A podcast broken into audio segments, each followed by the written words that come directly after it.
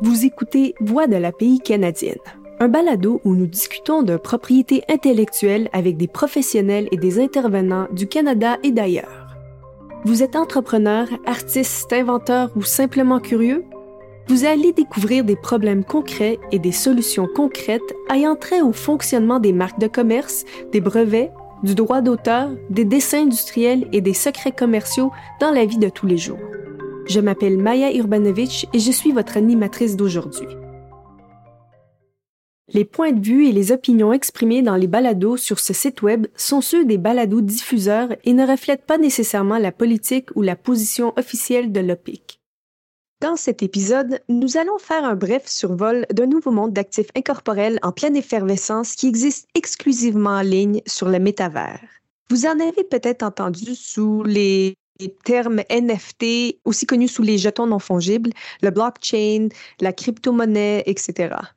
Dans l'optique de la propriété intellectuelle, la création en ligne, les marques, les designs et la fonctionnalité sont familiers, particulièrement dans l'industrie des jeux et des logiciels où l'API joue un rôle important. Mais ce qui arrive maintenant est différent. Dans le métavers, nous voyons maintenant un marché en ligne en croissance où les gens peuvent passer du temps avec les autres, euh, visiter des magasins où des objets virtuels tels que des marques, des œuvres d'art, des avatars sont vendus. La préoccupation des propriétaires et des créateurs est souvent directement reliée avec la propriété intellectuelle et comment ce droit peut être appliqué, protégé et surveillé. Notre invité d'aujourd'hui dirait des droits incorporels dans un monde immatériel. Donc, qu'est-ce que les avocats et les professionnels de l'API observent lorsqu'on parle de l'API dans le métavers? Brigitte Chan est une avocate et agente de marque de commerce et dirige le bureau du cabinet de Bereskin et de Montréal. Brigitte a été reconnue par Best Lawyer au Canada en 2021 et 2022. Elle a également été listée parmi les meilleurs professionnels en marque de commerce dans le World Trademark Review 1000 en 2021 une liste internationale qui identifie les meilleurs professionnels jugés exceptionnels à obtenir, protéger, gérer, appliquer et monétiser les marques de commerce. L'an dernier, Brigitte a reçu l'Ordre du mérite 2021 par la section de droit civil de l'Université d'Ottawa. Brigitte, bienvenue à notre balado. Bonjour Maya, merci beaucoup pour m'accueillir. Entrons directement dans le vif du sujet d'aujourd'hui. Certaines des plus grandes marques dans le monde sont en train de créer et protéger des actifs incorporels qui sont destinés pour le monde immatériel. Quels sont ces actifs incorporels et euh, comment sont-ils protégés? Alors, effectivement, plusieurs des marques bien connues entrent dans le métavers. C'est certainement un sujet brûlant ces temps-ci. Eh bien, les, actifs virtuels ou numériques peuvent être n'importe quoi, soit des œuvres d'art, des produits de consommation euh, virtuels ou même des établissements virtuels comme des magasins ou des restaurants. Bon, pour ceux et celles qui sont encore incertains de quoi consiste le métavers, c'est essentiellement un espace virtuel où les gens peuvent socialiser ou jouer des jeux en ligne. De telles plateformes existent déjà depuis un certain temps, mais a pris de l'ampleur avec la popularité de réseaux sociaux et les jeux interactifs. Et la pandémie a sûrement joué un rôle dans la propulsion du mouvement. Et certaines de ces plateformes permettent l'achat ou la création d'actifs numériques, que ce soit un objet d'art, comme je disais tantôt, un logiciel ou un actif virtuel comme un accessoire de mode pour habiller son avatar. Et ces actifs numériques sont sous forme de NFT, c'est-à-dire euh, des jetons euh, non fongibles. Oui, et je crois que c'est difficile pour certains de comprendre parce que essentiellement, habituellement, ces objets sont des objets physiques comme une peinture ou quelque chose qu'on peut porter. Euh, mais maintenant, on parle de choses qu'on ne peut pas toucher. Donc, c'est quoi exactement? Euh, nous entendons parler de plus en plus de NFT et de jetons non fongibles, mais qu'est-ce que c'est? Eh bien, d'après ce que je comprends, euh, ces jetons sont des biens numériques basés sur la technologie blockchain. Il existe de différents types de ces jetons, soit euh, certains sont fongibles et certains sont non fongibles. Alors, euh, les jetons fongibles sont ceux qui peuvent être échangés contre un autre jeton fongible parce qu'ils ont une même valeur, par exemple la crypto-monnaie. Ah, par contre, un jeton non fongible est un jeton ayant un ensemble unique de données il possède ses propres identificateurs qui ne sont pas interchangeables comme la crypto-monnaie. Alors, c'est ça ce qui, ce qui lui rend rare et facile à tracer. Et je crois que c'est pour cette raison que les NFT ont une valeur précise comme un bien réel. Et c'est cet élément qui a rendu les NFT si populaires, par exemple, dans l'industrie de la mode la possession d'un NFT, soit un accessoire de mode virtuel, par exemple, confère à son détenteur la propriété exclusive de cet actif. Alors, d'où vient la problématique de violation de droits de marque, de commerce et de droits d'auteur? Eh bien, par exemple, Hermès s'est porté plainte contre l'artiste Mason Rothschild pour son interprétation numérique du célèbre sac à main Birkin d'Hermès, euh, publié sur la plateforme euh, OpenSea sous forme d'NFT nommé Meta Birkin. Alors, on suit euh, cette cause qui est en cours aux États-Unis de près. Et en parlant de valeur, on sait que les marques de commerce peuvent être renouvelées indéfiniment, bien sûr aussi longtemps que la marque est utilisée correctement. Donc, la valeur de la marque peut être énorme. Si je pense au monde virtuel, cette valeur peut être aussi très importante.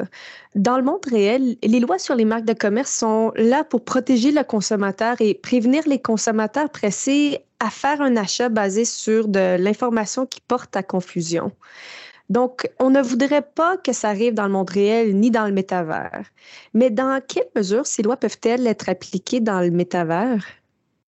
Eh bien, dans le métavers, euh, comme dans la vraie vie, euh, je dirais que la propriété intellectuelle se trouve sous forme du droit d'auteur, de marque de commerce, soit les, slogans ou les logos. Euh, on trouve aussi des dessins industriels, des brevets, et même sous forme de, de get-up ou, ou trade dress, c'est-à-dire la présentation commerciale d'emballage. En termes de loi sur les marques de commerce, je ne vois pas comment le métavers peut s'échapper à son application, que l'infraction se produise dans la vie réelle sur l'Internet ou d'autres formes de réalité virtuelle. Euh, les mêmes lois devront s'appliquer et la même analyse de risque de confusion auprès du consommateur devrait s'appliquer, bien que certains facteurs seraient nécessairement adaptés pour s'appliquer aux circonstances du métavers. Je ne pense pas non plus qu'il y ait quelque chose de particulièrement nouveau ici. Euh, prenons l'industrie du jeu de vidéo, par exemple. Les éditeurs de, de jeux vidéo collaborent couramment avec de grandes marques comme Lego et Disney. Ces développeurs ne peuvent pas simplement utiliser la marque de n'importe qui sans autorisation. Les développeurs de jeux et les détenteurs de marques de commerce et de droits d'auteur connaissent bien le concept de, de placement de produits, de licence marque de commerce et certainement ils connaissent les conséquences de la contrefaçon de la marque d'autrui dans ce contexte. Alors, il n'y a aucune raison pour que ces mêmes lois ne s'applique pas aux plateformes de jeux sociaux interactifs dans le métavers ou, ou dit euh, Web 3.0. Je pense que l'obstacle réside plutôt dans l'application des droits de propriété intellectuelle dans le métavers. En termes de protection de la pays et aussi le, le respect de droits de pays, c'est en train de devenir réel ce n'est pas juste un, jeu, euh, ce sont de réelles poursuites avec de l'argent réel. Qu'est-ce que les professionnels de l'API observent dans cet espace?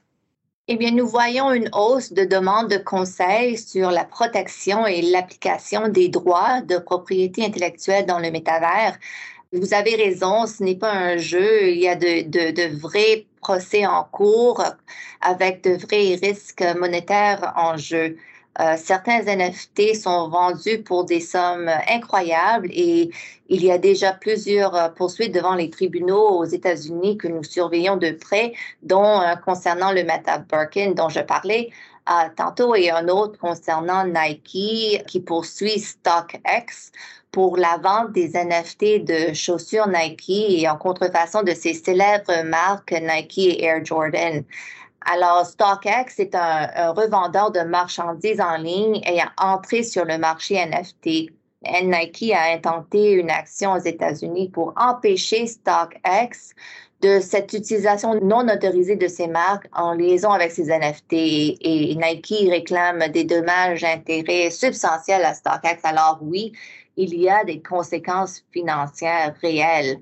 Selon mes discussions avec divers propriétaires de marques de luxe, leur pensée est que les premiers à agir ont toujours l'avantage de façonner la pensée de masse et sur l'interprétation des lois comme dans toute euh, industrie émergente. Et le principe est que les marques que nous connaissons et que nous aimons bien auront le même succès dans le métavers et ça joue par conséquent un rôle vital dans l'adoption massive du métavers. Nous voyons déjà des entreprises de divers secteurs agir de manière proactive à la protection des marques sur le marché NFT, euh, l'expansion de leur portefeuille de marques pour protéger les versions NFT de leurs produits, ainsi que leur future présence dans le métavers. Et également, ils réfléchissent sur des nouvelles stratégies car le métavers peut leur conférer une nouvelle source de, revenus. Il y a des liens intéressants entre les NFT et les marques de commerce qui sont d'un grand intérêt. Les consommateurs, mais aussi les gens qui vendent ou achètent ces NFT font parfois des erreurs. Je sais qu'il y a des idées erronées au sujet des NFT, euh, surtout quand on parle de droit d'auteur et d'être le détenteur d'un NFT qui est lié à un droit d'auteur. Euh, alors, je me demandais quelles sont certaines de ces idées erronées qui se répandent au sujet des NFT? Eh bien, euh, je pense euh, qu'une idée ironique courante est que la propriété d'un NFT donne à son détenteur le droit de faire n'importe quoi avec l'objet NFT, qu'il s'agisse d'un accessoire de mode ou euh, d'une œuvre littéraire ou d'une œuvre d'art, mais, mais ce n'est pas le cas. La propriété d'un NFT est distincte de la propriété des droits de propriété intellectuelle. Alors, pensez-y comme acheter un DVD d'un film. Alors, vous possédez un DVD, mais vous ne possédez pas les droits d'auteur sur le film afin que vous, puissiez faire n'importe quoi avec, le reproduire, le reproduire ou le revendre. Hmm. Euh, c'est une excellente façon de l'expliquer, merci. C'est un nouveau marché dont on entend parler, euh, des échanges et des transactions qui atteignent des valeurs et des montants de plusieurs millions de dollars parfois. Comment voyez-vous les choses évoluer dans ce marché si les lois des pays actuels s'appliquent en fait? Euh, je dirais qu'on verra. ça dépendra des recours disponibles aux détenteurs de marques face aux NFT contrefaits et les mesures pratiques disponibles pour euh, détruire ces NFT. Alors, même si un détenteur de marque a gain de cause et obtient une ordonnance de la Cour pour euh, la destruction du NFT, la situation est très différente d'un cas de produit physique. Ici, la suppression d'un NFT n'est pas possible en raison de sa nature sur la technologie blockchain. Euh, le NFT existera toujours sur la blockchain. Alors, euh, pour retirer de la euh, circulation, il faut brûler le NFT selon un tel processus pour qu'il n'y ait plus aucun moyen d'y accéder. mais en fin de compte, c'est peut-être tout ce qui nous intéresse, euh, c'est de les enlever de la circulation sur les plateformes métavers. En revanche, la traçabilité des NFT offre de nouvelles euh, sources de revenus potentiels pour, pour les créateurs et les artistes. Par exemple, les NFT pourraient être suivis pour que son créateur reçoive euh, une redevance à chaque fois qu'il est revendu. Alors, il y a sûrement déjà quelqu'un qui travaille sur ça. Mais pour les praticiens en propriété intellectuelle, je pense que nous devons s'impliquer pour mieux comprendre le métavers, afin de comprendre en pratique comment ça fonctionne et cela vous aidera à identifier les nuances potentielles dans l'application des lois existantes à ce nouveau monde virtuel. Oui, il y a probablement beaucoup d'opportunités pour les gens d'essayer ces plateformes. Euh, on entend parler de ces plateformes presque à chaque jour maintenant. Euh, je voulais vous demander, euh, quelle expérience avez-vous eue personnellement dans ce métavers? Euh, je suis encore en apprentissage, euh, mais euh, je me suis récemment embarquée dans une promotion d'NFT de, de hoodie virtuel lancée par Gap.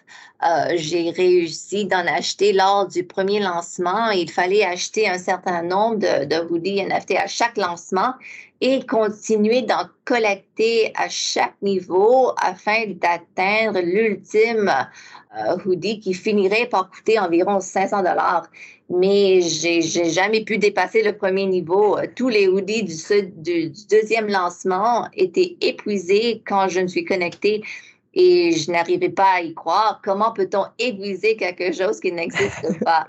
euh, C'était quand même une, une bonne expérience et j'ai au moins quelques, euh, maintenant quelques NFD de hoodie virtuel quelque part dans le métavers si quelqu'un en cherche.